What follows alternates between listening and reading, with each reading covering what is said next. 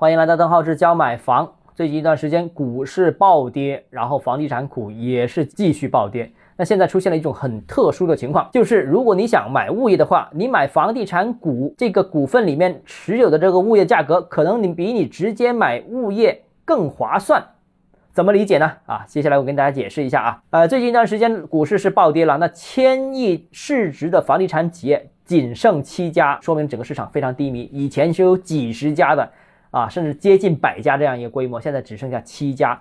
那这个也只是我三月十五号的一个统计结果。三月十五号之后，市场会不会继续下跌？会不会连七家都没有呢？这个真的很难说，因为市场啊，一旦产生了恐慌情绪，短期风险往往会成倍的放大，结果是很难预测的啊。短期各种情况都会有。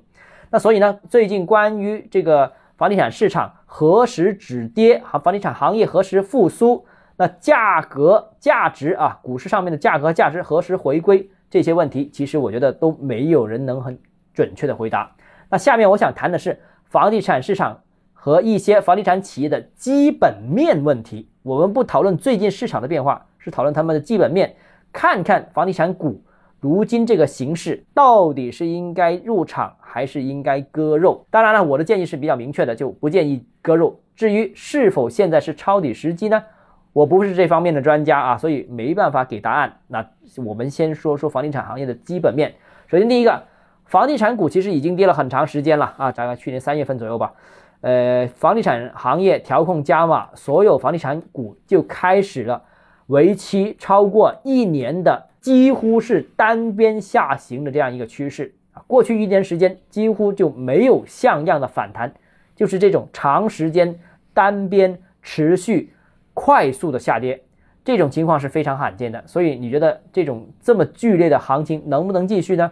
别说是跌，就算涨，其实这种这么剧烈的行情，我觉得都难以为继啊，单边的剧烈行情。所以，所以首先是时间上面的问题，其次第二个呢，就是地产股呢这个跌幅呢也超级巨大。刚才说了，时间跌得很长，现在跌幅的幅度很大。那且不说像恒大这类型已经暴雷的房地产企业，它的股价从最高峰的三十二块钱跌到了现在一块钱左右啊，跌了多少？大家也能算一算。且不说这种暴雷的，那不暴雷的，但是可能有债务问题的，有传闻的这些企业也跌得很厉害。比方说，代表就是融创。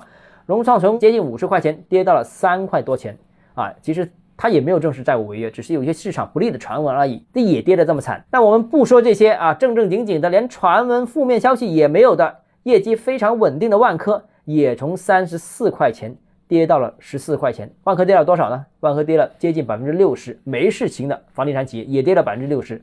要知道，再好的市场。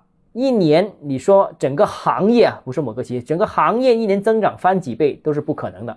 市场再好啊，反过来其实也一样啊，市场再差也不可能一年之内随随便便整个行业的普遍市值就跌去了百分之八十九十啊，这个明显也是不合理的。涨得太多不合理，跌得太多也不合理啊。那毕竟房地产，我觉得啊，还没有彻底落寞到夕阳行业的份上，这很关键。然后呢？